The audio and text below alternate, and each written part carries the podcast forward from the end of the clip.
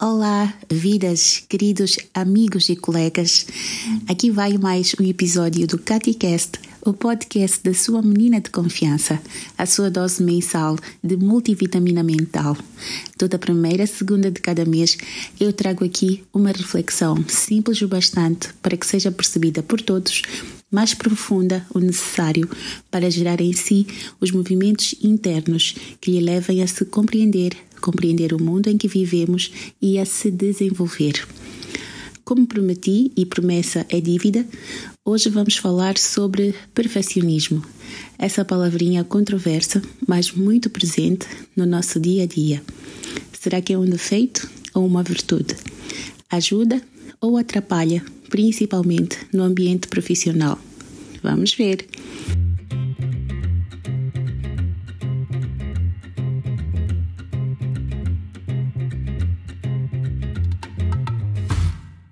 Há um tempo atrás, em 1800, brincadeira, queria só dizer antigamente, não tão longe assim. Pronto, quando fazíamos os CVs, colocávamos o rol de competências técnicas e no fim, como que a colocar a cereja no topo do bolo, colocávamos os soft skills como capacidade de trabalhar sob pressão, obsessão pelo trabalho e para aniquilar de vez o potencial empregador, dar-lhe o QO e fazer-lhe escolher a nós e não aos outros, colocávamos perfeccionismo. Uau! A ideia era causar a impressão de ser muito profissional. Meus primeiros CVs tinham isso, não posso esconder, mas não partiu de mim. Eu encontrei isso num template, pedi que alguém me ensinasse a fazer o CV e disse-me que era só levar o pré-existente e atualizar os meus dados, mas garantir que deixasse aquelas palavrinhas finais que, confesso, nem entendia o sentido daquelas promessas, porque para ele eram indispensáveis. Mas esse alguém a quem copiei também copiou de alguém e, sim, com certeza eu fiz a minha parte nessa corrente e garanti que outros também copiassem de mim. Só que posteriormente aprendeu-se que já não se colocam os soft skills no CV. Deixa-se para a entrevista presencial, pois o empregador analisa o CV com base nos hard skills e, se satisfeito com o perfil, convida o candidato a um bate-papo face-to-face para comprová-los e aferir os soft skills, para além de se negociar o salário e outras questões. Só que, para aferir os soft skills, alguns potenciais empregadores ou seus intermediários, que macacos velhos que são, ao invés de tentar desvendar os soft skills perguntando diretamente, dá um tiro mais certeiro perguntando sobre o oposto. Quais são os seus defeitos? Hum, só que os candidatos também não ficam atrás, tentando ser espertos. No lugar de apresentar os reais defeitos, atiram um soft skill e o mais escolhido é, quase sempre, o perfeccionismo. Mas acaba sendo um tiro saindo pela culatra pois, ao invés de se valorizar essa obsessão pelo perfeito, os empregadores rejeitam-no veementemente. Então, ao invés de causar a esperada boa impressão, atrapalha, podendo mesmo comprometer a provável contratação. Por quê? Anote aí as razões. Primeiro, perfeccionismo está carregado da ideia de se perseguir a perfeição, da ideia de algo completo, no topo da linha, sem nenhuma necessidade de melhoria, exímio, pleno. Existe isso? Sim e não. Sim, porque Deus é perfeito. Não, porque nenhum humano pode ser e alcançar a perfeição. Sendo que tudo aquilo que busca o perfeito vive num estado interno de sofrimento porque busca alcançar o inatingível. Em qualquer área, o perfeito é inatingível. Em segundo lugar, o perfeccionista não tem acabativa. Está sempre em busca de. Esse de nem ele mesmo sabe qual é, mas está convicto de que existe. Então, chega num nível e acredita que a tarefa não terminou, não está perfeito e como acha que deve ficar, continua a melhorar. Pode chegar a um ponto em que põe e tira as mesmas coisas, como num ciclo. Frustrado, na melhor das hipóteses, entrega a tarefa contrariado. Perfeccionistas mais maduros simplesmente não entregam. Isso mesmo, não cumprem prazos e, como organização é um sistema interligado, atrasam o trabalho dos outros e podem fazer a organização perder muito, inclusive tempo e dinheiro. Em terceiro lugar, quando o perfeccionista é um líder, ih, eu já senti isso na pele. Já fui subordinada de perfeccionistas. E esse é um e bem picante mesmo. E como dói. Se for do bem, vai doer, porque ele vai mandar refazer um trabalho mil vezes e no fim vai ficar com a primeira opção. Se for do mal, vai humilhar os demais, chamar o trabalho alheio de lixo, espremer a mente alheia, fazer a pessoa ficar esgotada e se achar um lixo. E no fim, ele vai fazer sozinho o que acha que é bom. Ainda pensa: ninguém aqui está ao meu nível, são todos uns preguiçosos. Resumindo, ter um perfeccionista na equipa é prejudicial, quer ele seja líder, quer seja simples colaborador. Em quarto lugar, se virarmos o perfeccionista pelo avesso ou se espreitarmos debaixo da mesa para ver o que pode ter lá, encontramos um aspecto interessante. Psicólogos podem desenvolver melhor essa parte, muito melhor que eu, mas aqui vou deixar só um cheirinho. Debaixo da mesa do perfeccionista está o narcisismo. Quem é esse? Narcisismo é nada mais, nada menos que o primo legítimo do egocentrismo. O que isso quer dizer? Quer dizer que o perfeccionista tem uma necessidade insaciável de ser o tal, de apresentar algo e todos assinarem positivamente, sem palavras. Ele quer ser adorado, não se permite falhar e nem permite que lhe corrijam, que melhorem o que ele fez só uma vírgula mencionada, ele entende que é um ataque pessoal, que significa que ele não é bom o suficiente. Razões disso podem vir de lá da infância.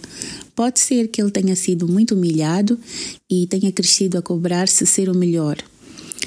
Pode também ter sido muito aplaudido, elogiado e que nutra o desejo de sempre ter aplausos, ovações de pé, porque não sabe lidar com a rejeição. É muito profundo isto. Quem é pai pode estar a fomentar essas coisas nos seus filhos ao não lhes permitir falar e lidar com os seus erros. Contextos em que não se tolera o erro são nocivos ao desenvolvimento equilibrado do indivíduo. Então, os que já entenderam que o perfeccionismo é mal visto já não preferem essa palavrinha nas entrevistas, maquilham os traços que o caracterizam e, com sorte, são apurados. Mas, como sempre vou com quem sou, levam consigo esses comportamentos ao trabalho e depois começam os dissabores das organizações, podendo acabar comprometendo o crescimento profissional. Por isso, se é perfeccionista, busque ajuda e mude. Mas mudar para se tornar o quê? Você pode se questionar. Sua pergunta tem razão de ser. Há uns espertinhos que entendem as coisas da sua maneira e usam o repúdio ao perfeccionismo como convite, carta branca para o desleixo. Não, não. O contrário do perfeccionismo não é desleixo. O topo do bom não é perfeccionismo, é esmero. O esmero é beleza, encanto. É fazer as coisas com as características essenciais, correspondendo ao que foi pedido e ainda trazendo um delta que não foi pedido, mas que, se colocado, faz toda a diferença e cria o uau. Isso é bem traduzido nas construções antigas e a vedação do Jardim Tunduro espelha isso muito bem. Da próxima vez que passar por lá, por favor, preste atenção. Imagine o cenário. Alguém disse: precisamos vedar o jardim. Um outro alguém pensou: vedar significa pôr ferros que não permitam a entrada sem que seja pela porta. Mas um outro alguém, que foi o selecionado a desenhar a vedação, pensou: vedar significa pôr ferros que não permitam a entrada sem que seja pela porta, mas que sejam tão bonitos e encantadores que traduzam a beleza interior do jardim e façam até quem não gosta de jardim querer entrar. Uau! Entendeu o que é esmero? Enquanto o perfeccionismo vem de sofrimento, esmero vem de beleza, que gera alegria em quem está a fazer, com o intuito de gerar beleza e alegria em quem vai receber. Não se fica a vida toda a produzir algo quando se quer produzir beleza e alegria, porque isso não tem padrão a atingir. É sentido, é simples, natural e traz paz. Já o contrário do esmero, o desleixo, é banal, vulgar, irrelevante, causa irritação e fúria. É feito no intuito de, pelo menos, não vão dizer que eu não fiz. Pelo menos entreguei. Pelo menos fui. Um monte de pelo menos que expressam mediocridade. Exemplo: vou estudar para pelo menos passar. Pelo menos ter 10. Só preciso de 7 no exame. Não são esses pensamentos adolescentes que me acompanham? Síndrome do pelo menos. Qual é o risco disso? O risco é habituar-se a ser o mínimo, a só fazer o que pode, o possível, o que todo mundo faz e ser mais um na multidão. Ser dispensável, facilmente substituível, ser preterível entregar resultados que parecem rascunho, parecem que ainda não acabou, que alguém ainda vai passar a limpo. Expressam desconsideração para com quem recebe, mas, mais do que isso, expressa desleixo para consigo mesmo. Quem me acompanha já há algum tempo sabe que prego a ideia de que não se é uma coisa num contexto e outra noutro contexto. Se for desleixado no trabalho que entrega, de certeza que o será ou o é noutras áreas da vida. Produzir beleza vira padrão, mas produzir desleixo também. Assegure-se de primar pelo primeiro.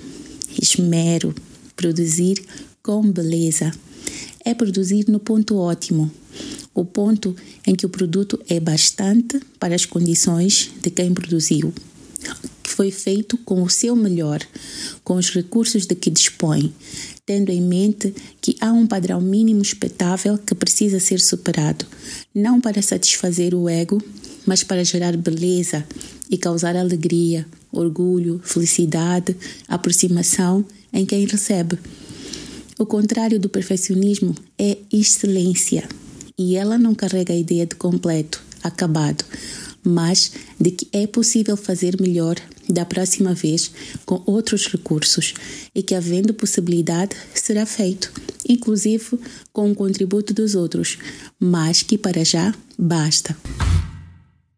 Como pensar em direção ao esmero, à excelência? Já sabem que eu não dou receitas de bolo, né? Minhas dicas são meros indexantes. Depois você deve adequar a si próprio, acrescentando ou reordenando de acordo com o seu contexto. Mas aqui vão algumas dicas de pensamento orientado à excelência. Primeiro, pensar.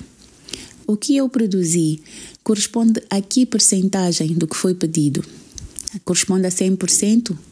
Se a resposta for sim, pode pensar: o que posso acrescentar como bônus, mas que seja efetivamente relevante? Se não há nada a acrescentar, deixe assim e fique aberto a acréscimos pelos seus pares. Mantenha atitude receptiva e, fazendo sentido os acréscimos, acolha-os. É um trabalho em equipa, não produção de protagonistas. Se há algo relevante a acrescentar, acrescente, mas pense bem se gera beleza. Acrescentar por acrescentar, só para ter delta, colocar palha e fazer perder tempo ou desviar a atenção do verdadeiro miolo a abordar, não faz sentido.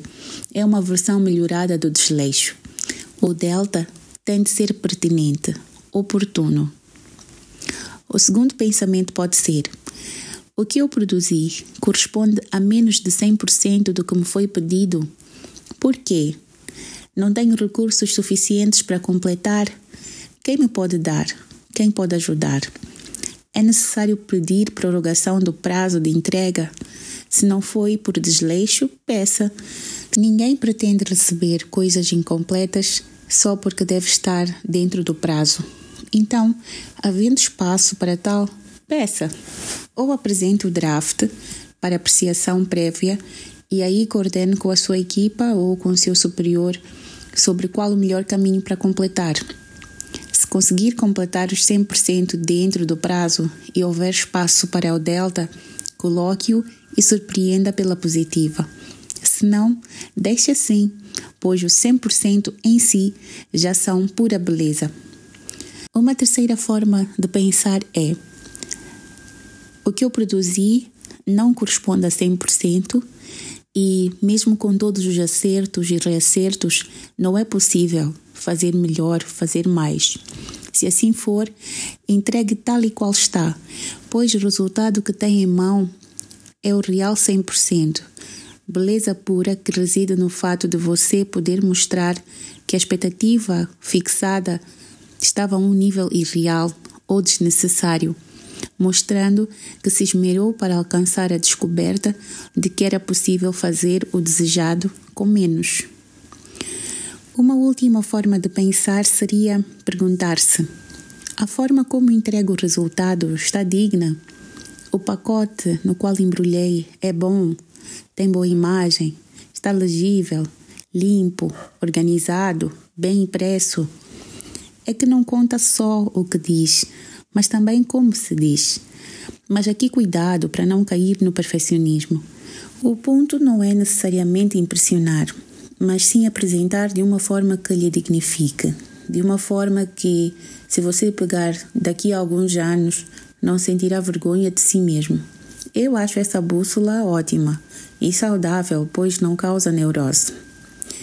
Resumindo e já trazendo a resposta ao tema, perfeccionismo, virtude ou defeito, diria que para mim é um defeito a ser tratado de forma profunda, ao nível das raízes e não omitido ou disfarçado, mas que nem por isso é um convite ao desleixo que não é seu antônimo.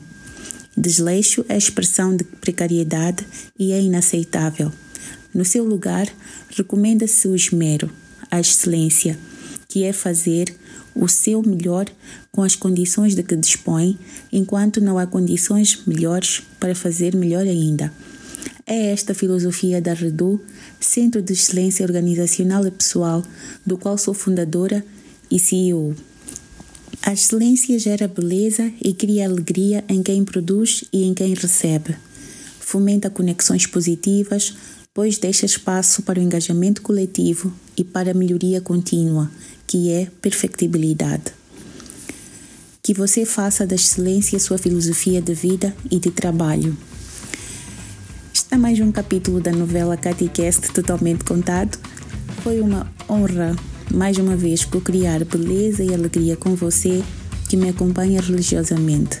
Tem sido fantástica esta jornada de mútuo aperfeiçoamento, pois a cada episódio também gero movimentos internos em mim. Estamos sim a crescer juntos. A você que é novo, a casa é sua. Explore os episódios antigos e pode sempre se colocar sobre eles. Estou disponível a revisitá-los e debatê-los consigo se preciso for. Reitero que as portas da minha casa virtual estão abertas aguardando a sua visita. Basta pesquisar por catizaselimano.com. Siga-me no Instagram, LinkedIn, Facebook e YouTube com o meu nome para uma interação diária. Pode sempre sugerir temas ou aprofundamento dos temas aqui debatidos, inclusive se quiser que eu traga um psicólogo para discutir perfeccionismo como patologia, deixe esse comentário aqui ou nos outros canais. Se é mais discreto, não gosta de se expor, faça um e-mail para contact.catizaselimano.com. Espero-lhe aqui na primeira segunda-feira do mês de outubro, onde vamos falar sobre desenvolvimento pessoal e já está quase, quase finalizado. Não perca! Já sabe que pode contar com a minha companhia nesta jornada de aperfeiçoamento e eu estimo bastante a sua companhia. Vamos crescer juntos. Um beijinho da vossa menina de confiança.